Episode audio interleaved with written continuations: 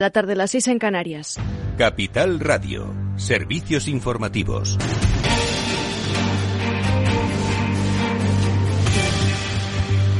Buenas tardes. El Fondo Monetario Internacional prevé un ajuste a la baja del crecimiento económico global para el 2023. Su directora gerente Cristalina Georgieva estima un crecimiento del 3,2% para este año y del 4,4% para el año próximo, aunque no descarta que en este periodo de gran incertidumbre tenga que revisarlas a la baja. También alerta por el peligro que supone la inflación para los más pobres. Considera que aproximadamente un tercio de la economía mundial y la mitad de Europa entrarían en recesión en 2023.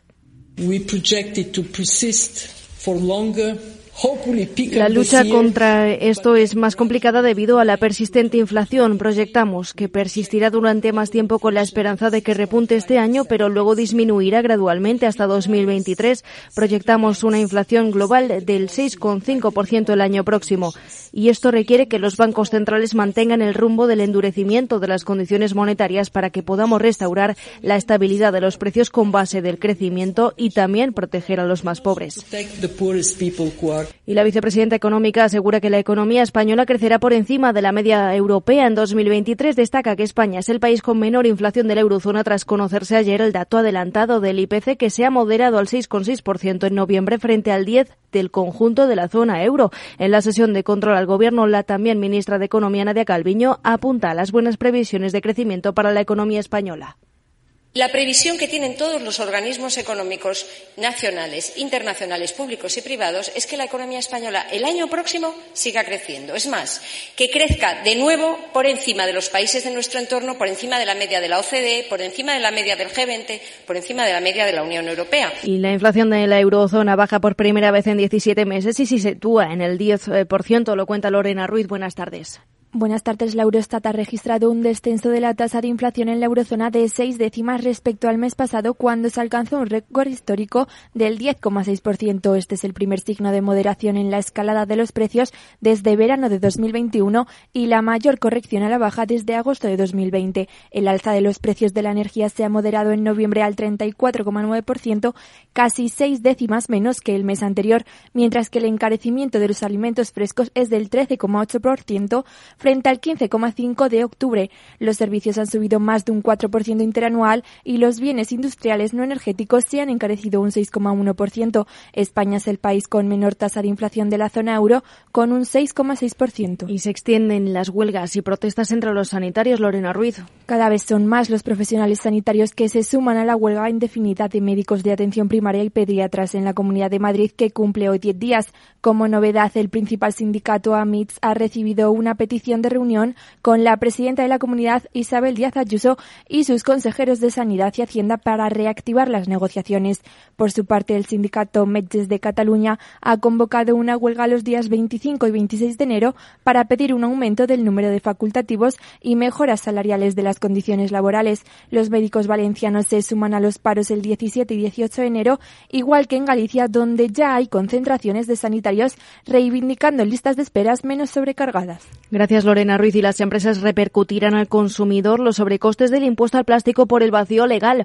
El 1 de enero del 2023 entrará en vigor el impuesto especial sobre los envases de plástico no reutilizable y la cadena de valor no solo no está preparada, sino que se dispone a repercutirlo a los clientes para afrontar los costes de la gestión administrativa en aumento. La falta de desarrollo reglamentario no clarifica quién será el contribuyente del impuesto o cómo se van a declarar las mercancías en aduanas. Se estima que estos costes administrativos ascenderían a 700 millones de euros para la actualización de sus sistemas informáticos e incluso, en muchas ocasiones, de redefinición de los procesos logísticos, mientras que el Ministerio de Hacienda espera recaudar unos 725 millones anuales. Los países de la OTAN dispuestos a apoyar a Ucrania el tiempo que sea necesario. Los ministros de Exteriores de la Alianza se comprometieron a respaldar la reparación de su infraestructura energética y aseguran que, darán, que no darán marcha atrás. Así lo señaló el secretario general de la OTAN, Jens Stoltenberg, que anunció incluso que muchos países harán contribuciones adicionales. Esto es todo por ahora. Continúen informados en capitalradio.es. Les dejamos en Afterwork con Edu Castillo.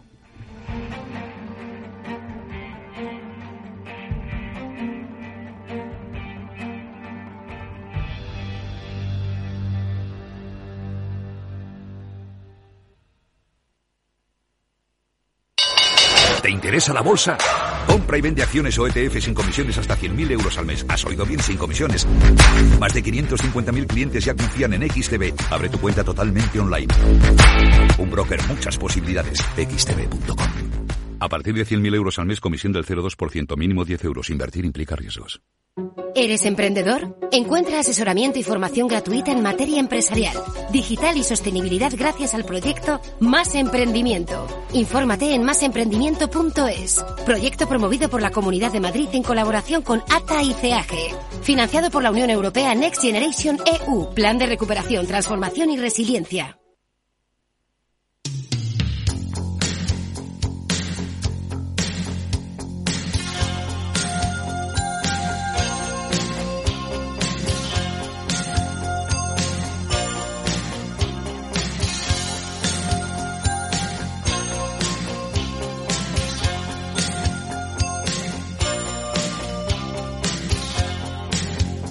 Después del trabajo, After Work, con Eduardo Castillo, Capital Radio.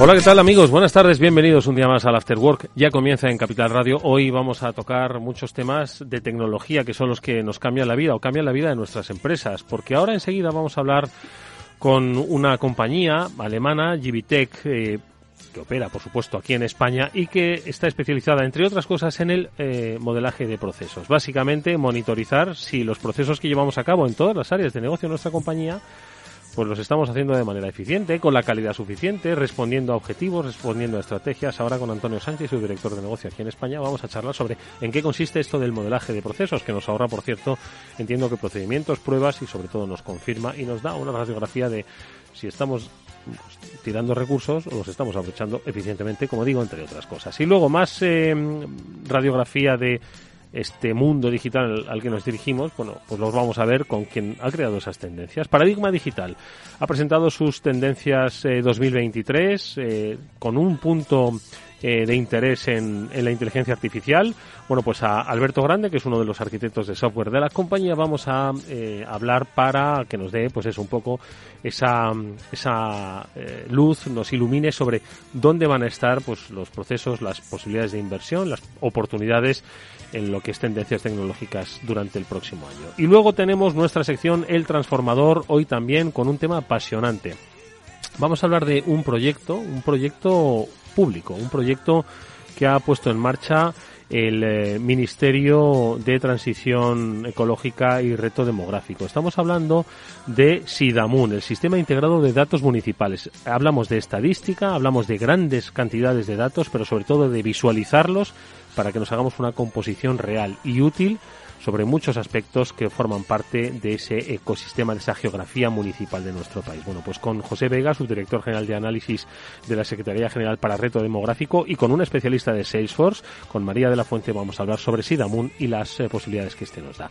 Esto es After Work, amigos. Está Jorge Zumeta en los mandos técnicos. Vamos a empezar.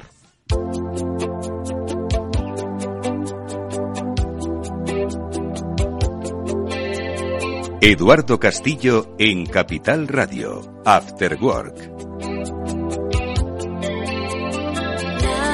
Bueno, vosotros que vosotros que nos estáis escuchando sois pues sois gente pues muy ducha en el mundo de la economía pero otros no lo somos tantos y por eso nos gusta pues conocer cuáles son los procesos que muchas veces hacen que las compañías sean pues mucho más eficaces, más eficientes. Y hoy nos hemos topado con el concepto de el modelado de procesos. Insisto que vosotros que quizás ya estáis en el mundo de la empresa lo conocéis. Oye, tal vez no. Por eso hoy le vamos a preguntar a Antonio Sánchez, el director de negocio de GBTech aquí en España, en qué consiste esto del modelado de procesos y por qué creen que es una muy buena herramienta para que las empresas pues se, se, radiografíen. No sé si una vez en la vida o de vez en cuando. Antonio, ¿qué tal? Buenas tardes. Hola, buenas tardes, Edu. ¿Qué es esto del modelado de procesos? Eh, la verdad es que es algo que casi todas las empresas hacen, algunas conscientemente y otras sin, sin querer, pero bueno, por explicarlo sencillo, todas las empresas, eh, en todas las empresas hay procesos, en todas las áreas, eh, en recursos humanos, en ventas, en, en, todos los departamentos. Puede ser un proceso, por ejemplo, la contratación de un empleado, uh -huh. o las ventas, o el soporte a clientes, al final todos son procesos. Todo es un proceso. todo es un proceso en esta vida. es una forma de hacer las cosas. La mayoría, sobre todo en las empresas más o menos grandes, los detallan y hacen y tienen su, su, manual de procesos y sus procedimientos escritos y detallados. Eh, las que están certificadas por los sistemas de calidad, porque se lo exige el sistema de calidad, la ISO 9000 o cualquier ISO, te exige tener documentados tus procesos y, y publicados y luego seguirlos, claro, no, no solo tenerlos documentados. Y, otras, bueno, mm, aunque no estén certificadas, pues porque quieren ganar en calidad o en eficiencia. Es fundamental para conocerse a sí mismo y, mejorar. Vale, ¿y, y cómo eh, eh, podemos mejorar esos procesos? Porque claro, eh, siempre se hacen auditorías. Y, Oye, vamos a ver qué tal funciona recursos humanos. Pero claro, primero hay que entender que hay la necesidad de monitorizar el proceso, porque muchas veces la propia inercia pues hace que no, que no nos paremos a pensar si está siendo eficaz o eficiente ese proceso. Digo recursos humanos, como tú lo has dicho, como puede ser atención al cliente o, ventas o lo que sea, ¿no? Cualquier área de la empresa, sí. Eh, es fundamental tener claros cuáles son tus procesos de negocio, tenerlos documentados y, si es posible, en un software que eh, específico para ello, porque hay muchas empresas que cogen un, abren un fichero de Word, de, ofimática y empiezan ahí a documentar. Ayer hablaba con una compañía que me decía, no, si tenemos demasiada información, a lo mejor hacen un, un gran esfuerzo un año en, documentar todos sus procedimientos operativos y ahí se queda el manual muerto de risa o impreso en una estantería eh, y casi nadie va a utilizarlo y a ver cómo se hacen las cosas. Eh, entonces, nosotros en GBTech lo que tenemos es un software que te ayuda a mantener actualizado esto, a ver dónde están los cuellos de botella, cuáles son las ineficiencias y el siguiente paso es empezar a ejecutarlos, medir y, porque al final lo que lo que no mides eh, no se puede gestionar, no puedes gestionar en base a, intuición, nosotros intentamos medir en base a datos reales. Oye, pero todo hay todo lo que hace una empresa es proceso, tú lo has dicho, eh, pero no todos los procesos son iguales y, y, todo es medible. Pero claro, no es lo mismo medir eh, la eficacia en la contratación, como decías, de un empleado en los procesos de incorporación de talento que en, qué sé yo, en, la, en los procesos de venta, ¿no? Y de relación con el cliente y fidelización, no sé, por poner un poquito dos ejemplos así como muy antagónicos. Sí, cada área es distinta y, bueno, al final la, la normativa de calidad o, incluso en mercados regulados, normativas o del Banco de España o del Ministerio o de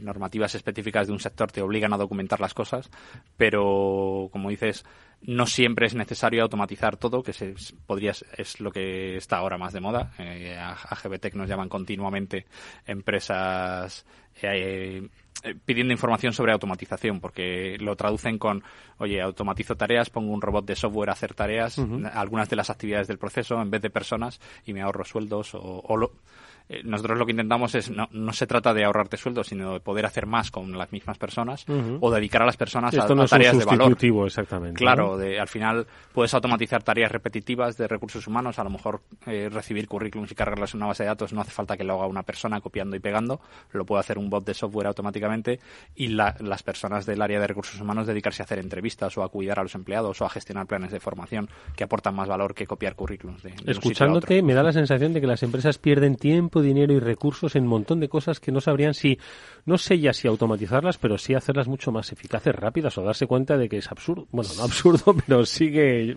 que el método es absurdo, vamos. Sí, sí, sí. Nosotros eh, hablamos y hecho alguna, hemos hecho alguna campaña de, de cuántos miles de euros tienes eh, ocultos en tu empresa por, por, esto, por ineficiencias. Al final tenemos un, una herramienta que, que se llama la disciplina es minería de procesos, que lo que hace es analizar datos de qué está ocurriendo en tu empresa y detectarte cuellos de botella ineficiencia. Hicimos un proyecto con, bueno, no nosotros directamente, con nuestro software, eh, un partner que tenemos en Cataluña, que se llama ITEREM, la empresa, para el consorcio y administración oberta de Cataluña, para analizar su proceso de atención a, usuarios y descubrieron que cambiando de orden dos actividades, que bueno, pues lo típico que, pasa en las empresas y en las organizaciones es que esto siempre se ha hecho así, ya siempre se ha hecho así, pero, pero el software te dice que si cambias de orden estas dos actividades vas a ahorrar horas de trabajo. a lo mejor es una hora de trabajo por cada mm, solicitud de atención que recibes, pero es que recibes 200 solicitudes al día. Eh, al final son muchas horas de trabajo. Creo que en total salían un ahorro de unas 60.000 horas de trabajo al año. Wow. Eh, si lo traduces en, dinero, pues es bastante. Oye, ¿y las empresas, eh, o sea, a través de vuestro trabajo, a través de la tecnología GBTEC o GBTEC que estaba yo diciendo, ¿no? bueno, como es alemana lo llamamos GBTech, pero en España todo el mundo lo Pues GBTech. GBTech, que estamos en España. El otro día empatamos. Bueno, eh, no hablemos de fútbol. Eh, a ver, eh, una empresa quiere mejorar sus procesos, pero no sabe dónde es más eficiente y dónde es más ineficiente. Cuando trabaja con vosotros, ¿vosotros qué le hacéis? ¿Una radiografía completa o os piden para aspectos concretos? Quiero decir, vuelvo otra vez al ejemplo. El de recursos humanos igual está haciéndolo bien y pide su herramienta para, para ese departamento y donde quizás lo están haciendo mal o lo podrían hacer mejor es en ventas. Entonces, ¿cómo se casa esa necesidad de la empresa con vuestra herramienta? Hay de todo. Hay empresas que lo tienen muy claro, que saben no saben muy bien dónde está el problema, pero saben que tienen que mejorar. En, estoy pensando en, en una empresa chilena que, que, nos contactó porque nos contaban que tenían un, problema de pago a proveedores. Eh, estaban tardando mucho en pagar a los proveedores. Yo no acababa de entender cuál era el problema. Digo, si fuera a cobrar, sí, sí, me, me dolería más, ¿no? pero, pero, pagar... Oye, exactamente, digo, oye, estáis equivocando. Bueno... Lo de 180 días, ¿no? Sí, sí, hasta que me contaron que el gobierno de, de, Chile había aprobado una ley que obligaba a las grandes empresas a pagar en menos de un mes a, a los proveedores por no asfixiarles. Y estaban teniendo problemas por no cumplir y, la Exactamente, normativa. y ya no era tanto acelerar el proceso, que no les importaba mucho, sino en no tener una inspección y que les metieran una multa importante. Sí. Y sabían que tenían un problema porque estaban tardando más de un mes en algunos casos, pero no sabían muy bien dónde estaba. Entonces, hay algunas empresas que tienen muy claro dónde, en qué área tienen problemas y quieren mejorar, y hay otras que, que no. Hay alguna, recuerdo un, una empresa de Barcelona, laboratorio farmacéutico, que, bueno, que vende, distribuye material para laboratorio, que lo que quería era crecer, expandirse a otros países, y, y decían, no, no podemos eh, crecer si no tenemos claro lo que hacemos y lo tenemos documentado, porque el conocimiento suele estar en una empresa más o menos joven que lleva unos pocos años en la cabeza de los fundadores o de los empleados más antiguos. Pero esto no me sirve para crecer, para abrir oficinas nuevas en otras delegaciones. Tengo que documentar las cosas y comunicarlas. Estoy contratando gente que le tengo que enseñar y no quiero que estén continuamente preguntando a los empleados más antiguos cómo se hacen las cosas. Uh -huh. Que vayan al intranet, al portal de procesos y lo miren. Cómo se hace una compra, cómo se solicitan vacaciones, como cualquier proceso de la compañía. En este era más generalista, querían documentar y modelar todos sus procesos de negocio, por lo menos los principales. Oye, eh, entiendo que el procedimiento es eh, cuánto se tarda, es decir, cuánto se tarda en darnos cuenta de lo que estábamos haciendo bien o mal. Buf, eh, también depende de la participación de la empresa. Eh, estamos terminando un, un proyecto con, con una compañía de restauración que gestiona yo digo muchos restaurantes y la gente se hace a la idea de 10, 20, pero son miles de restaurantes wow. porque son franquicias que están implantados en toda España y, y, y, nos pidieron esto, oye, vamos a digitalizar esto en, vez de andar con correos electrónicos entre departamentos. Sí. Vamos a digitalizar el proceso. Eh, vale, pues ningún problema. No, queremos que nos ayudéis con la parte de consultoría a, a, a descubrir cómo hacemos las cosas tenemos una idea, pero vamos a ponerlo en vuestro software. Y bueno, pensábamos que iban a ser una semana o dos contándonos las cosas y ya está. Eh, en realidad se tarda poco en que te lo cuenten y plasmarlo en software. Esto es, un software muy sencillo de utilizar y enseguida se hace. Pero cuando se lo enseñas, dicen, empiezan a pensar, ¿no? Eh, cosas de, oye, ¿y esto? ¿Y por qué hacemos esta actividad mmm, así, en este momento? Y, no sé, siempre lo hemos hecho así, ¿no? Y se ponen a hablar entre ellos, ¿no? de por qué hacen las cosas como las hacen. Y de, pues a lo mejor hace cinco años, cuando empezamos a hacerlo así, tenía sentido, pero ahora pero hoy se puede eliminar. Y entonces te dicen, bueno, cámbiamelo, quítamelo, vamos a ponerlo de otra forma. Mm, hemos estado tres meses de revisiones porque eran cinco departamentos distintos, marketing, finanzas, bueno, toda la empresa. Básicamente, cuando nos detenemos un poco a mirarnos, porque muchas veces la inercia nos lo impide, es cuando nos damos cuenta de que los tiempos van cambiando muy rápido, no solo la tecnología, sino también los procesos y los procedimientos. Y quizás una revisión como la que nos propone nuestro invitado no venga mal para ser mucho más eficiente y encontrar dinero oculto que no estamos viendo o que se nos está yendo. Antonio Sánchez Arnaz es eh, director de negocio de GBTech, de GBTech aquí en España. Gracias, Antonio. Mucha Muchas suerte. gracias. Hasta Edu. pronto. Chao.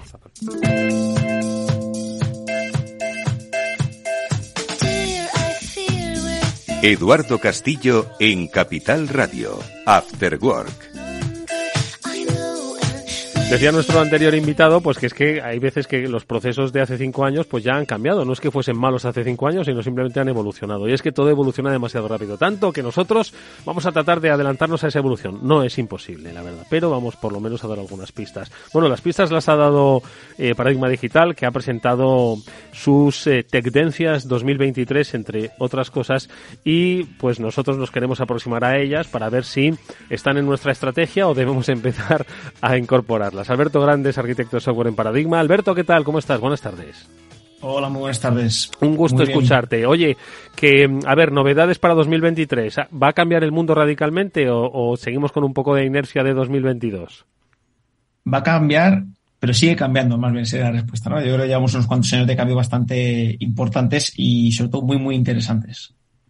Y ah, vale, eh, lo de interesante te aseguro yo que eso no hace falta jurarlo, pero oye, ¿y por dónde vamos a encontrar, no lo sé, qué, cuál dirías tú que, como experto que analiza año tras año ¿no? estas tendencias, eh, qué palabra va a ser la del próximo año? Digo, ¿qué palabra digital va a ser la del próximo año? ¿La inteligencia artificial u otra, u otra cosa?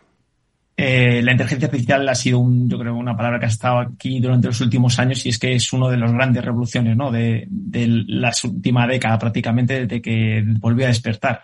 En este caso, nuestra pequeña predicción, ¿no? puesto que siempre la metemos, intentamos matizar un poquito qué área de la inteligencia artificial va a ser la que despunte y este área, nuestra apuesta por completo es eh, sobre aquella inteligencia artificial que permite hacer generación tanto de imágenes como de texto. Ya en los últimos, en este último año, en 2022, hemos visto una auténtica revolución en cuanto a temas de texto, generación de texto. Hay un, modelos como GPT-3 ha supuesto un, auténtico cambio en lo que había eh, hasta ahora, sobre todo porque eh, se ha abierto al público. Por tanto, tanto investigadores como personas físicas han podido acceder y han generado mil y un casos eh, que originalmente la inteligencia artificial no estaba programada para poder hacer, haciendo ver que esta inteligencia es mucho más generalista de lo que jamás hubiésemos pensado, resolviendo problemas como, por ejemplo, resumir un texto, ¿no? Una, una, una tarea que en principio esta inteligencia no estaba hecha para, para esa labor. Eh, recientemente otros modelos como Whisper, que ha salido además hace nada, hace prácticamente un mes, eh, está revolucionando absolutamente todo porque la calidad que tiene la traducción de texto, el speech to text que se suele llamar, ¿no? Es decir, tú hablas, la inteligencia artificial te lo reconoce, está superando con creces lo que se había visto hasta ahora y nuevamente utilizando mecanismos de inteligencia artificial que ya existían simplemente conectados de otra forma. Si damos el salto hacia la parte de imágenes, bueno, 2023 ha sido, ha sido increíble. Yo creo que el mayor salto que nunca jamás ha habido en este tema. Tenemos modelos como Dalí, o como Stable Diffusion, que han generado una cantidad de imágenes que es imposible de diferenciar de la, de la realidad. Pero es que encima cada vez, cada semana prácticamente han salido nuevas mejoras y nuevas versiones de estos modelos que hacen realmente predecir un futuro que puede ser increíble. Y aquí yo dejo una pequeña píldora. Hasta ahora hemos visto que todos estos modelos generan imágenes estáticas. ¿Van a ser durante este 2023 capaces de generar vídeo? ¿Será el 2023 cuando veamos un corto o un anuncio publicitario generado únicamente solamente por una inteligencia artificial? Madre mía. madre mía, madre mía los, eh, los periodistas ya es que estamos curados de espantos, pero ahora los publicistas están, se están asustando, ¿no? O, los creadores, ¿no? es cierto que es un debate que es, está aquí y en el que yo entiendo, Alberto, que esto no viene a sustituir, sino que viene a convivir, ¿no? Y de alguna forma, pues la inteligencia artificial creadora encontrará su espacio, su espectro y, por supuesto, en convivencia con la natural, con la humana, ¿no? Por supuesto, y se generarán profesiones en las cuales sean especialistas en usar estas inteligencias artificiales y en, modificarlas o, en este caso, entrenarlas para que cumplan los cometidos. Al final, todo esto son simplemente herramientas y cae en nuestra labor el hacer un buen uso de ellas y, por supuesto, el arte tradicional nunca jamás va a desaparecer. Hmm. Oye, me fijo en dos tendencias más que habéis puesto sobre la mesa. El WhatsApp e-commerce. Eh, que va a aumentar sus ventas en 2023. Te tengo que confesar que jamás pensé, vamos, yo el WhatsApp, es cierto que hay una generación, esa generación Z, que cuando le preguntas por qué redes sociales utiliza, te habla de WhatsApp como si fuese una red social. Quizás los de otra generación pensamos que es una vía simplemente de comunicación y de envío de mensajes. Hoy se muestra como una plataforma de comercio incluso. Efectivamente, y esto va a colación con un término que se llama super app, que va totalmente de la mano. La super app eh, nacen en China eh, su, principal referente es una aplicación que se llama WeChat. Aquí nosotros no la tenemos. Eh, pero este concepto lo que intenta hacer es unificar en una sola aplicación la capacidad que otras muchas te pueden llegar a proporcionar. El ejemplo más clásico es tú tienes una aplicación en la cual te permite pedir comida a tu restaurante favorito. Luego tienes estas otras aplicaciones que te permiten, son agregadores, pero te permiten pedir a muchísimos otros eh, restaurantes, por ejemplo, ¿no? Y encima además eh, le permite que estos restaurantes no tengan que tener un sistema de delivery propio, con lo cual pueden reutilizar eh, que la plataforma les, les proporciona, con lo cual tú como usuario tienes mayor variedad de restaurantes, el restaurante se ahorra el tener que tener un sistema de delivery propio. Porque, eh, ¿qué es lo que va a suceder con WhatsApp? ¿no? Em, creemos que WhatsApp va a ser una de las siguientes super apps en este sentido que se van, que se van a crear.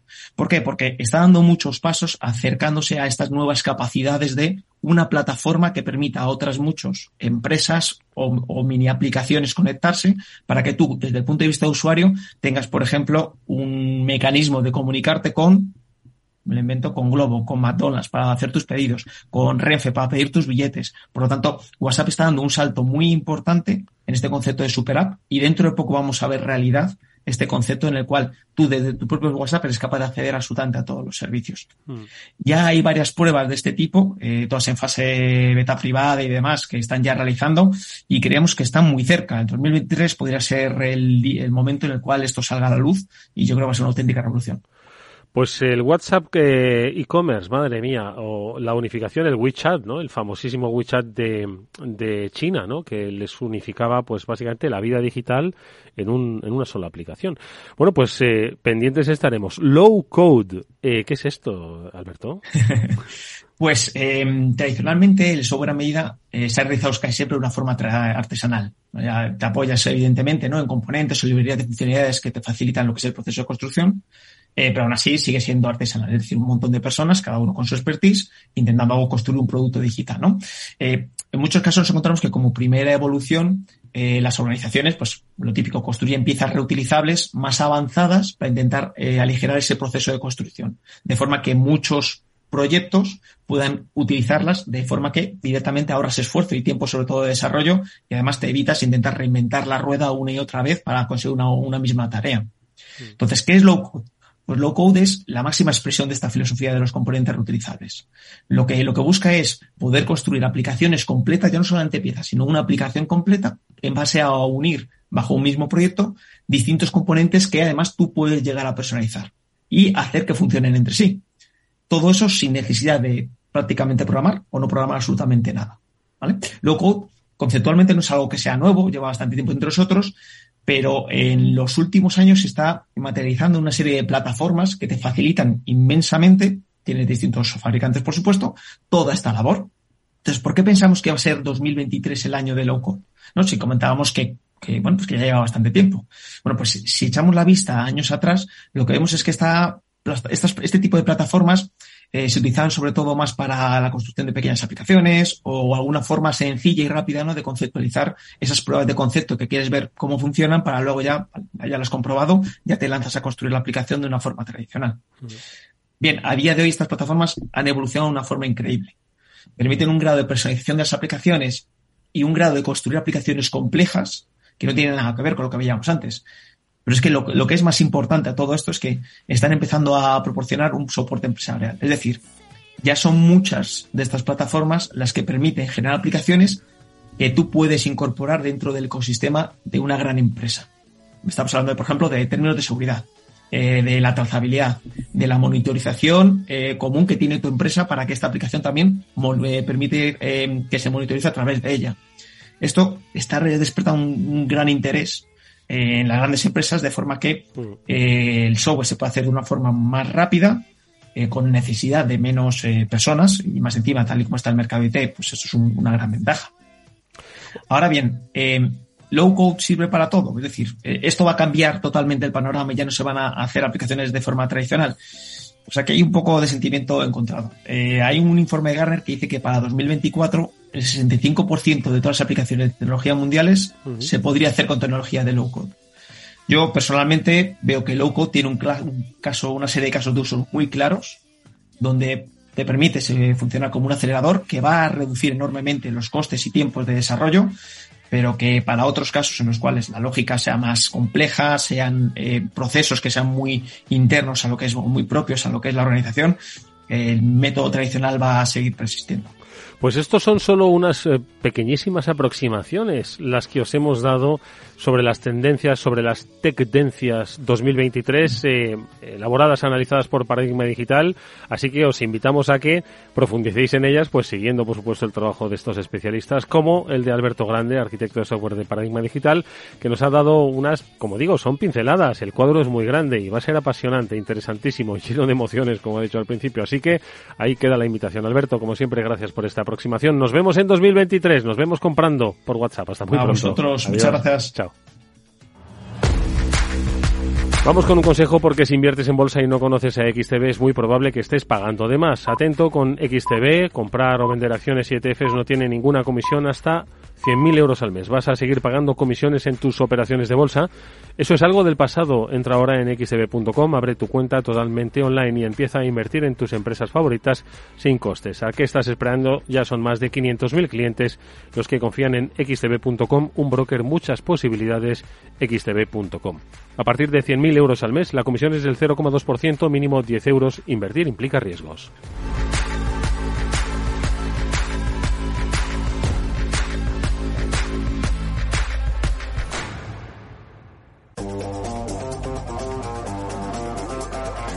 Hoy estás aquí y mañana En cualquier parte.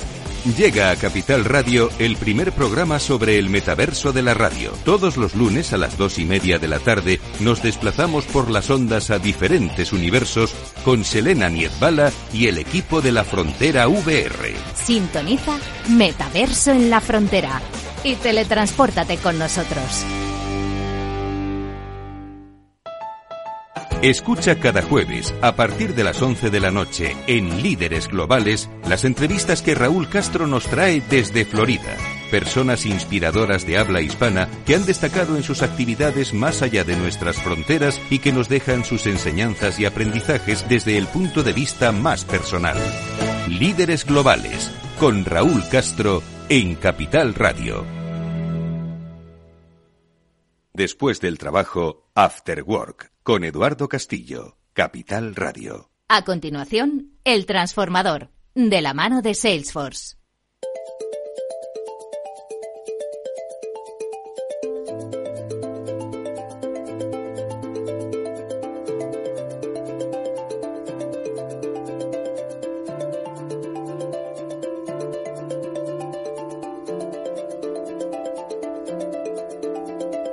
Bueno, pues en este transformador hoy vamos a hablar de muchas cosas al mismo tiempo, pero que eh, todas concentran o se concentran en una herramienta interesantísima de la que vamos a hablar enseguida. Se trata de Sidamun, una plataforma digital de visualización de datos puesta a disposición de todo el público que quiera por el eh, Ministerio de Transición Ecológica y Reto Demográfico. Eh, digo que vamos a hablar de muchas cosas porque eh, en Sidamun se concentran pues muchos aspectos de los que nos gusta hablar en este transformador. Ya sabéis que junto a los especialistas de Salesforce no solo hablamos de cómo ellos trabajan con las empresas privadas, sino también cómo trabajan en este caso con las administraciones públicas. Bueno, pues de eso vamos a hablar, como digo, con nuestros invitados para también ver cómo el dato está llamado a ser posiblemente una de las vías para para clarificar, decidir, organizar, visualizar, básicamente el entorno en el que nos encontramos. Y para hablar de todo ello, ahora os lo vamos a simplificar, por supuesto, está con nosotros hoy nuestra especialista de Salesforce, es María de la Fuente, que es ejecutiva de cuentas eh, del área del sector público. María, ¿cómo estás? Buenas tardes, bienvenida. Buenas tardes, Eduardo, muy bien. Y hoy, en realidad, el protagonista es eh, Jorge Vega. Él es subdirector general de Análisis, Planificación y Coordinación de Políticas contra la Despoblación en la Secretaría General para el Reto Demográfico, que depende del Ministerio para la Transición Ecológica y Reto Demográfico. Jorge, ¿qué tal? Muy buenas tardes. Hola, buenas tardes, Eduardo. Bueno, yo diría que los protagonistas son los datos, ¿no? Como vamos a hablar a continuación. Bueno, son los datos, pero los ha pilotado el equipo eh, liderado por Jorge, apoyado en tecnología Tableau. Cuando estamos hablando de Tableau, es una de las compañías de eh, eh, Salesforce eh, encargada, especializada en la visualización del dato. Pero antes de ir a ese detalle, vamos a hablar del protagonista, como has dicho, ¿no? El dato eh, recogido en Sidamun. Sidamun es un sistema integrado de datos municipales que en realidad se ha, pues, ha tenido su puesta de largo pues hace, como quien dice, un mes no más. Entiendo que después de muchos meses de, trabajo, vamos a explicarles, Jorge, a nuestros eh, oyentes qué es Sidamun para que empecemos ahora a desgranar cómo se ha producido este proceso de trabajo y de colaboración. Sí, pues a ver, eh, resumiendo mucho la, historia de Sidamun, pues todo nace cuando se crea la Secretaría General para el Reto Demográfico a comienzos del año 2020 y se ve que uno de los principales objetivos eh, con la creación de la Secretaría General es recopilar información eh, de las distintas bases de datos existentes. Lógicamente nosotros empezamos por recopilar los datos demográficos, pero poco a poco vimos que existían otras fuentes de información que también tenían especial interés para conocer eh, aspectos relacionados con la cohesión territorial. Y es por ello que, además de recopilar datos demográficos, en Sidamun pues, recopilamos datos de la disponibilidad de servicios, de aspectos económicos, datos medioambientales, en definitiva, 250, más de 250 variables agrupadas en seis bloques y ahora mismo pues tenemos más de 3 millones de datos a disposición de, todos los usuarios. Eso es en, grandes líneas lo que, lo que, lo que tiene el, usuario en el proyecto Sidamun. ¿A quién le sirve, para qué sirve Sidamun? ¿Qué es lo que puede hacer el usuario en este proyecto? Bueno, yo creo que le sirve a todo el mundo, ¿no? Todo aquel que quiera conocer datos eh, con un nivel de desglose municipal, pues en Sidamun va a encontrar una respuesta a toda esta información. Sí que es verdad que pues puede ser especialmente útil pues para ciertos usuarios, ¿no? Pues para eh, gente que tenga que realizar planificación eh, en el territorio, pues Sidamun es una herramienta muy válida, ¿no? También para todos los responsables eh, públicos en el territorio, pues para alcaldes, para personal de diputaciones, pues, pues para personal de la Administración Central del Estado, incluso también le vemos un potencial interés muy potente a Sidamun pues para un colectivo como pueden ser los estudiantes ¿no? que quieran eh, investigar aspectos del territorio ¿no? conocer más de cómo, cómo qué es lo que está sucediendo en un municipio o en una comarca concreta no pues como, en Sidamun se recogen muchos datos y mucha información que se presenta en formato de mapas pues ahí pensamos que esta herramienta pues para estos estudiantes también puede ser muy útil ahora vamos a eh, analizar cómo se ha producido ese, desarrollo, porque claro, lo que nace, como apuntaba nuestro invitado Jorge Vega, de un, de un impulso eh, para responder al reto demográfico, nadie se le escapa. ¿Cuál es el reto demográfico que tiene España y muchos de los países eh, de, de, la Unión Europea? ¿Cómo evolucionan ¿no? esas edades, esa pirámide de población? Al mismo tiempo, lo que impacta ¿no? en el desarrollo geográfico del territorio, cómo nace ahí y luego acaba, pues como ha explicado, incorporando una serie de variables que trascienden ya el, propio reto demográfico y que hacen una radiografía que le puede ser de muchísima utilidad a muchos, eh, a muchos eh, sectores de nuestra actividad. Pero esto es, yo creo que la consolidación, María, de que el dato y la visualización del dato va a ser una de las herramientas futuras para luego la toma de decisiones, porque al final se trata de eso, de verlo de una manera clara, ordenada, un dato eh, eh, limpio, un dato ordenado eh, que tiene muchísimo valor y sobre el que se van a tomar decisiones importantes, ¿no? Efectivamente, Eduardo. Yo creo que ha habido tres cosas fundamentales que han permitido que este proyecto sea un éxito y sea la semilla también para que otras instituciones públicas pues utilicen los datos para lo que decía Jorge, tanto para investigación, para los ciudadanos y para la toma de decisiones en, en el ámbito público.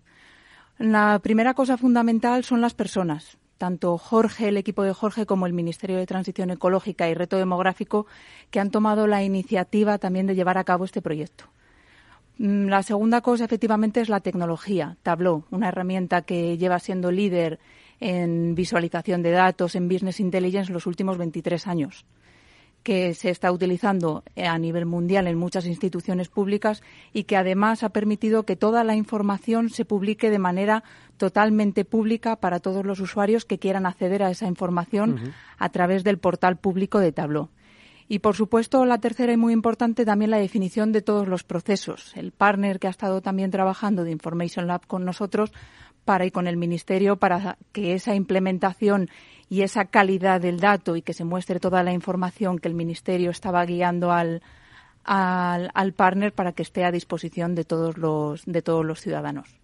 Jorge, en estos tres eh, aspectos que ha eh, descrito eh, María, ¿Cómo los habéis llevado a cabo? Porque creo que son fundamentales, ¿no? El, equipo que ha trabajado en el, en el proyecto, que has liderado, la propia gestión, ¿no? De, ese capital y talento humano, la recopilación del dato, la importancia de la visualización, lo que supone no solo pues para los eh, ratios de eh, gobierno abierto y transparencia, sino también una forma de acercarse al ciudadano, de hacerle comprensible el dato. La mitad, si nos metemos en la página web del INE, no entendemos nada. Eh, y hay, sin embargo, unos datos importantísimos que nos gustaría entender. Vosotros lo habéis conseguido. Bueno, pues muchas gracias por la parte que, me toca, ¿no? Eh, a ver, ¿cómo lo hemos conseguido? Pues hemos hecho un proyecto partiendo desde cero, en el cual, pues, eh, la tarea que hemos llevado a cabo nosotros desde el Ministerio ha sido la recopilación de toda la información de todas las fuentes, de esas 250 variables que mencionaba anteriormente, que provienen de 20 organismos públicos de, de primer nivel de, de la Administración Central del Estado, pero también de, de, otro tipo de instituciones, pues esa parte la llevamos a cabo nosotros desde el Ministerio. También fuimos nosotros los encargados, por así decirlo, del diseño de, las pantallas o de la interacción, de cómo es lo que, lo que nos gustaría que, fuese la interfaz de, la aplicación. ¿no? Y el partner, pues, ¿en qué no, ¿con qué nos apoyó? Pues nos apoyó un poco con el conocimiento de la herramienta en sí de Tableau, con, comentándonos las posibilidades, lo que se podía hacer, lo que no se podía hacer, eh, sugiriéndonos a veces modificaciones sobre las interfaces que nosotros proponíamos, etcétera. La verdad es que el proyecto en sí fue muy agradecido porque como está estructurado, como comenté anteriormente, en seis bloques distintos, pues nos centrábamos en cada uno de los bloques de forma independiente y esto nos permitía ir avanzando poco a poco e ir viendo resultados ya desde un primer momento. Una de las cosas que nos dimos cuenta y que no estaba prevista inicialmente es que la parte, por ejemplo, cartográfica tenía que tener un peso muy importante porque al final todo entra por los ojos, ¿no? Y entonces poner unos mapas eh, como los que tiene Siramun, en donde uno puede ver la situación de un municipio en relación con eh, los otros municipios de su provincia, los otros municipios de su comunidad autónoma o los otros municipios de, toda España para cualquiera de las cada una de las variables disponibles. Esto es una herramienta que pensamos que ya digo que no estaba diseñado inicialmente, pero el potencial que tiene es muy grande y los usuarios lo agradecen mucho, ¿no? Mm.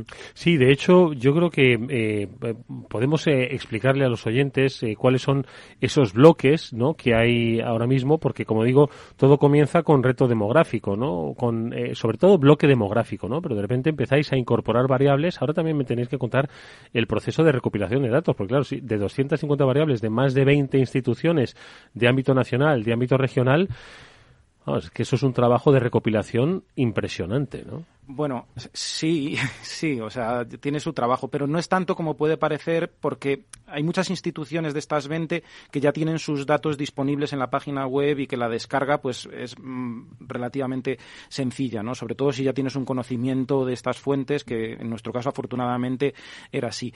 Sí que es verdad que pues en algunos casos concretos pues alguna fuente eh, dio más trabajo, ¿no? Porque había que hacer peticiones a medida de esa información eh, y bueno, pues también es verdad que el hecho de mm, nosotros ser la Secretaría General para el Reto Demográfico y pedir los datos, pues nos abrió puertas que somos conscientes que en otros casos, cuando reciben peticiones, pues lo pueden tener un poco, un poco más complicado, ¿no? Pero bueno, pues poco a poco todo se va haciendo y se va avanzando, ¿no? Sobre los bloques, eh, pues sí, como decía inicialmente, hay seis bloques de, de, información. El primero, y el por donde empezamos, efectivamente, es el bloque demográfico, en donde aquí la información proviene eh, casi íntegramente del Instituto Nacional de Estadística. Aquí hay información sobre pirámides de población, crecimientos, nacionalidad de las personas, eh, mm, mm, vamos, lugar de residencia anterior, matrimonios, defunciones, etcétera. Ese es el bloque quizás mm, el más extenso, ¿no? Eh, luego hay un bloque geográfico que viene a recoger también información muy relacionada con el bloque demográfico. Aquí se recoge información sobre la superficie del, del municipio, densidad de población, número de entidades eh, del, del municipio, etcétera. El tercer bloque es un bloque económico que viene a recoger información de la situación económica del municipio. Aquí se recoge información sobre afiliados, parados, información relacionada con el nivel de renta del, municipio, etcétera. El cuarto bloque, que tiene mucha importancia para nosotros, es un bloque que le hemos denominado de, de servicios y aquí recogemos información tan interesante como si un municipio, por ejemplo, tiene, pues, en respecto a la situación sanitaria, si tiene un consultorio médico, si tiene eh, un hospital o no. También en el ámbito educativo recogemos el número de centros de, mm, de, enseñanza primaria, de enseñanza secundaria, etcétera. Luego, en, el bloque servicios recogemos también información sobre conectividad en el territorio, como es la, banda ancha, si está llegando o no está llegando a todas las partes del territorio. Y otro tema muy interesante que recogemos dentro de este bloque es el tema de, de, pues, de movilidad, ¿no? Cómo está conectado el municipio, si tiene, cómo está de cerca un, todos los municipios de España con los municipios de 5.000, de 20.000 y de 50.000. ¿Cuál es el municipio de, más cercano de 5.000, 20.000 y 50.000? Como decía, que esto es muy, muy relevante para ver si el territorio o el municipio concreto pues tiene una buena conexión o una mala conexión. Quinto bloque eh, sería el bloque de, vivienda y, hogar. Pues aquí damos unas pinceladas sobre vivienda principal, secundaria, vacía y también nos metemos en aspectos relacionados con la vivienda turística. Y el sexto y último bloque, pues como no podía ser de otra manera y estando en nosotros en el Ministerio de Transición Ecológica, recogemos información medioambiental del municipio, pues aspectos sobre, por ejemplo, la superficie forestal, la frecuencia de sequías, etcétera. Eh, estaba mirando, eh, he tenido la curiosidad de, entrar en, el eh, sistema, en Sidamun, y no sabía yo que en Madrid estábamos en cerca de 3 millones, he cambiado la página, 3 millones y pico de personas con mayoría de mujeres y una edad media de 44 años, aproximadamente 44, ¿eh? ojo que esto es eh, al detalle. Hay un mapa, hay también una representación logarítmica. María, el dato se puede representar en mil formas se puede representar en mil formas y también hay mil formas de conectarse a los datos. Lo que decía Jorge al principio, han tenido que recopilar información de muchas fuentes de información, pero además Tableau dispone de más de 500 conectores. Nos podemos conectar a otro tipo de fuentes de información que tengamos en nuestros sistemas legacy, a información directamente del INE, porque nos podemos conectar a través de las APIs. Entonces hay 100.000 formas de conectaros, de conectarnos, pero también de visualizar esa información. Podemos realizar cualquier tipo de gráfico y una de las capacidades que tiene la plataforma es esa sofisticación que podemos implementar. ¿no? Aquí el límite es la imaginación. Eh, para ver diferentes ejemplos que se han realizado a nivel mundial de mm. diferentes desarrollos eh, dentro de Tableau está toda la parte de Tableau Public, donde podemos entrar y ver multitud de desarrollos porque se, se publica de manera, de manera totalmente pública para todo el mundo. Y también se pueden coger ideas de, de desarrollos que se pueden hacer tanto para la parte de, de reto demográfico como para turismo, como para sanidad y otro tipo de industrias muy que podemos encontrar muchos ejemplos en, en la página. Hmm, la verdad es que el, el nivel de detalle y de profundización es yo creo que único de España. Estamos hablando de más de 8.000 municipios de, repartidos por toda la eh, geografía española pero al detalle, es decir, lo que decía María, nos va a permitir pues tomar eh, decisión, sobre todo si somos regidores, si somos alcaldes, tener una visión completa que posiblemente muchos ni no llegarían ni a tener o si la tenían, pues tenían que ordenarla de una manera pues un poquito más, eh, en fin, eh, tediosa y donde se tardaría. Hoy tienen una visión sobre el conjunto de su ciudad que les va a permitir tomar decisiones de carácter municipal y lo que decías, no solo para investigadores, para estudiantes, para hacer esos análisis no pormenorizados, sino también para empresas que puedan eh, tomar decisiones de inversión. Eh, si estamos hablando de vivienda, estamos hablando de medio ambiente. Yo creo que es un es eh, dar muchísima luz a las decisiones que van a tomar, ¿no? Sí, yo, yo creo que uno de los puntos fuertes mm, más potentes que tiene la aplicación es la cantidad de tiempo que ahorra al, pues al, usuario de la aplicación para acceder a los datos, ¿no? Porque si uno lo piensa, cuánto, tiempo le llevaría acceder a toda esa información, pues sería un, un, rato largo, ¿no? Incluso los datos del INE no están todos accesibles en, una misma página, ¿no? Tendría que uno navegar por distintas páginas, ¿no? Pues nosotros en Sidamun lo que hemos hecho es recopilar toda la información y presentarla de forma ordenada para que así ahorrarla, ahorrarle tiempo al, usuario y, bueno, pues hacerle un poco la vida más fácil, ¿no? Eh, y a nosotros mismos también, ¿eh? Porque también para nosotros es muy importante tener la información ordenada. Mm, Jorge, esto es un punto de partida. Decía María que al final, oye, Sidamun es un ejemplo de cómo se va a poder visualizar especialmente no todo aquello relacionado con el sector público, con el trabajo de la administración, para que, oye, esté pues al alcance de los ciudadanos y puedan verlo, ¿no?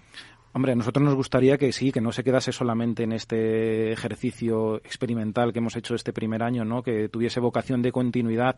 De momento, pues el, feedback que nos están dando los usuarios, el feedback que nos están dando eh, la gente pues del, del, sector es muy bueno y pues pensamos ya tenemos ideas de mejora para continuar con el desarrollo de la aplicación. Hay nuevas fuentes de datos que ya están disponibles desde que nosotros sacamos la aplicación hasta el día de hoy. Pues por ejemplo, hoy mismo ha salido un censo de población del año 2021 que tiene muchísima información a nivel municipal. También ha salido, ha sacado el INE un censo agrario que tiene mucha información a nivel municipal. Los datos no se paran. Estamos en una sociedad cada vez más datificada, cada vez se recogen más datos y o te actualizas o, mueres, ¿no? Entonces, eh, por nuestra parte no, no va a quedar. Hmm. Ah, decíamos al principio también que la presencia hoy de el proyecto Sidamun eh, era pues un reflejo de cómo eh, se puede trabajar de una manera eficaz eh, esa colaboración público-privada de la que siempre hemos estado hablando y de la que siempre se habla por la necesidad, ¿no, Jorge, que hay de desarrollo pues para la actividad económica en nuestro país, ¿no? Es fundamental, ¿no? A ver, el, la administración tiene que proporcionar datos para, para todos los ámbitos, ¿no? Tanto para, para sí misma, ¿no? En nuestro caso, pues nosotros proporcionamos los datos, o hemos hecho este ejercicio, en primer lugar, para nosotros mismos, ¿no? Para la aplicación de también de políticas públicas basadas en datos más objetivos y que sea todo pues, mucho más transparente, ¿no? Pero también, lógicamente, estos datos están disponibles para cualquier persona y también, para, lógicamente, para el sector privado, cualquier eh, empresa o institución que quiera tener acceso a los datos, ahí los tiene a un golpe de clic y vamos a, su disposición. ¿Cómo es el trabajo, María? Eh, tú como representante en este caso, ¿no? De el área de sector público de Salesforce, pues eh, al final es una cuestión básica, ¿no? Que las empresas puedan trabajar no solo eh, para la administración pública, sino también contribuyendo al desarrollo de estas aplicaciones que, como decía Jorge, al final redundan también en el beneficio de las empresas, ¿no? Efectivamente, yo creo que tanto desde el lado público como privado hay una vocación al ciudadano, vocación de querer ayudar, de contribuir a esa digitalización de la administración pública y ayudar a la administración pública, en este caso, en todo lo que sería la visualización de los datos para poner esos datos a disposición de los ciudadanos, pero ayudar sobre todo en todos los procesos y también a los funcionarios para trabajar de forma conjunta para ayudar en esa digitalización. Creo que la colaboración público-privada tiene que ser un trabajo fluido entre las empresas y también la, administración, la administración pública, porque la administración pública tiene la información de todos los ciudadanos. Esa información se tiene que poner a disposición de los ciudadanos de una forma que puedan entender, que sea útil para la generación de políticas, de políticas públicas. Entonces, el trabajo, nosotros en Salesforce y en la parte de Tableau tenemos un equipo 100% especializado en administración pública, en los que comprendemos los procesos de la administración pública, a veces cuando se habla de la parte de contratación, pero también toda la parte de desarrollo de proyectos con la administración pública. Yo qué te voy a decir, Eduardo, es un trabajo muy bonito, porque es eh, poner la tecnología eh, al servicio de los ciudadanos y sobre todo cuando ves el resultado de haber trabajado con el equipo de con Jorge, con el equipo de Jorge, de algo que, que sirve de ejemplo dentro de su ministerio, pero también la base y la semilla para que otras instituciones públicas empiecen también a trabajar utilizando esto como referencia o otro tipo también de, proyectos que estamos realizando con otras instituciones. Hmm. Es uno de los eh, grandes retos, ¿no? Eh, no solo el reto demográfico del que estamos hablando hoy, sino también el reto de la capacitación, ¿no? Eh, ¿Cómo habéis trabajado, Jorge, en, en, el equipo? Porque la, la gestión del dato, la visualización del mismo, no es algo sencillo. Aquel que sepa un poco de cómo se saca valor del dato, pues eh, es consciente de que los perfiles ¿no? y las, eh, las capacidades no están en todos. Hay una digitalización progresiva, por supuesto, de las habilidades y las capacidades, pero estamos hablando de, otros aspectos, yo creo que ya bastante más eh, difíciles y concretos, ¿no? Sí, la verdad es que, vamos, no me había parado a pensar en, en, este, en este aspecto. Nosotros, bueno, ha sido inherente un poco al, al, equipo que teníamos, ¿no? Pues nosotros sí que es verdad que dentro del equipo había gente con experiencia en trabajar con datos del Instituto Nacional de Estadística, con experiencia en presentación de datos en distintos tipos de productos y, bueno, pues aquí no hay, muchas veces es prueba y error, ¿no? Eh, pues haces una prueba con un tipo de gráfico y ves que no funciona. También el hecho de haber visto productos que, que, que, encajan bien, que son eh, que, conectan bien con el público, pues eso eh, pues, eh, lo, tienes como referencia, ¿no? Y nuestro uno de nuestros principales eh, nuestras principales ideas nuestros principales objetivos a la hora de, de hacer Sidamun era hacerlo lo más fácil posible, ¿no? Que cualquier persona sin ningún conocimiento de, de, de, la aplicación, o sea, no, hemos creado un manual de cómo navegar por la aplicación, cómo, eh, cómo interpretar los datos, porque pensamos que es auto, autoexplicativa, ¿no? Igual también es verdad que nosotros podemos tener un, un cierto sesgo, pero de momento, pues eh, a la gente cuando entra en la aplicación puede tardar un, un minuto, dos minutos, no más. Lo único que se requiere es saber navegar por Internet. Sí, sí, sí, saber navegar por Internet. básico, ¿no? Sí, sí, sí. Es, vamos. Y acceder a la aplicación, que sí que es verdad que la tenemos un poquito, poquitito escondida, pero bueno, más o menos eh, se puede acceder. Si alguien entra en la página del Ministerio, dentro del apartado de reto demográfico, y aquí eh, a su vez en el apartado de análisis y cartografía, ahí está la, la, aplicación para todo aquel que quiera, que quiera entrar, yo creo que puede, que puede ser interesante. Y, si, y siempre pueden hacer eh, una búsqueda en Google y ser un poquito más pícaros y llegar hasta ahí a partir de Google. También, ¿no? también, por supuesto. Oye, pues eh, yo tengo una curiosidad que es eh, navegando por eh, la página, por Sidamun, eh, de repente el primer pueblo que sale, el primer municipio, es el de Alegría Dulantzi. Aquí eso nos va a ayudar también a conocer un poco nuestra geografía, ¿no? El primero, no, vamos, jamás pensé que hubiese un pueblo que bonito que se llamase Alegría, ojo. Uf, lo de los nombres de los pueblos, eso nos daría igual para otro programa, ¿no? A ver, Alegría Dulantzi es el primero porque según los códigos del INE es el primero, ¿no? Es el 01001. 01 porque está en la primera provincia, que es Álava, y dentro de la provincia de Álava, pues eh, Alegría, por, como pues por el orden alfabético se ordena es el 001, ¿no? Esa es la, la justificación que tiene el, el, por qué Alegría Dulanchi es el primero que sale en la lista. No, pues yo creo que esto es un trabajo fascinante el que hemos conocido, eh, Sidamun, porque, eh, María, brevemente, es un trabajo que en realidad no ha terminado, simplemente es un punto de partida porque, como decía Jorge, el dato va cambiando, va evolucionando cada día y hay que hacerlo crecer y evolucionar, en este caso en Sidamun, ¿no? Cada vez tenemos más datos y cada vez las personas tenemos unas expectativas más exigentes, tanto con la tecnología como en nuestro día a día. Y me quedo con la frase que decía Jorge, se lo queremos poner fácil a los ciudadanos y al final tenemos que hacer herramientas que sean útiles, que sea fácil para los ciudadanos y que puedan evolucionar, ¿no? Democratizar el uso de, de, los datos dentro de la Administración para poner esos datos al servicio de los ciudadanos. Pues venga, a navegar con Sidamun. Os va a llamar muchísimo la atención. Jorge Vega es eh, subdirector general de Análisis, Planificación y Coordinación de Políticas contra la Despoblación de la Secretaría General para el Reto Demográfico del Ministerio de Transición Ecológica. Gracias, Jorge. Enhorabuena por este trabajo. Un placer, Eduardo. Muchas gracias a vosotros. Y María de la Fuente, ejecutiva de cuentas del área de sector público de Salesforce. Gracias, María. Enhorabuena. Muchas gracias, Eduardo. Y gracias, Jorge. Amigos, nos vamos hasta mañana que volverá como siempre este After Work a la misma hora, 19 horas en la sintonía Capital Radio. Hasta entonces.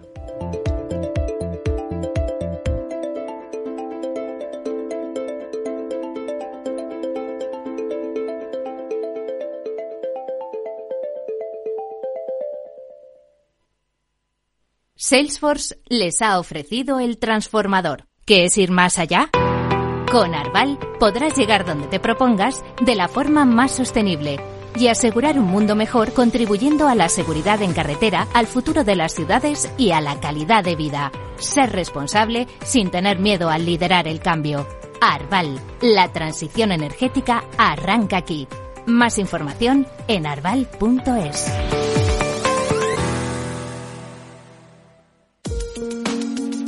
De forma no intencionada, los usuarios pueden abrir agujeros de seguridad al conectar su ordenador o smartphone a la red de su empresa, incluso cuando utilizan una VPN. Reducir la superficie de ataque con un modelo Zero Trust se ha convertido en una necesidad para las empresas. Descubra más en zscaler.es.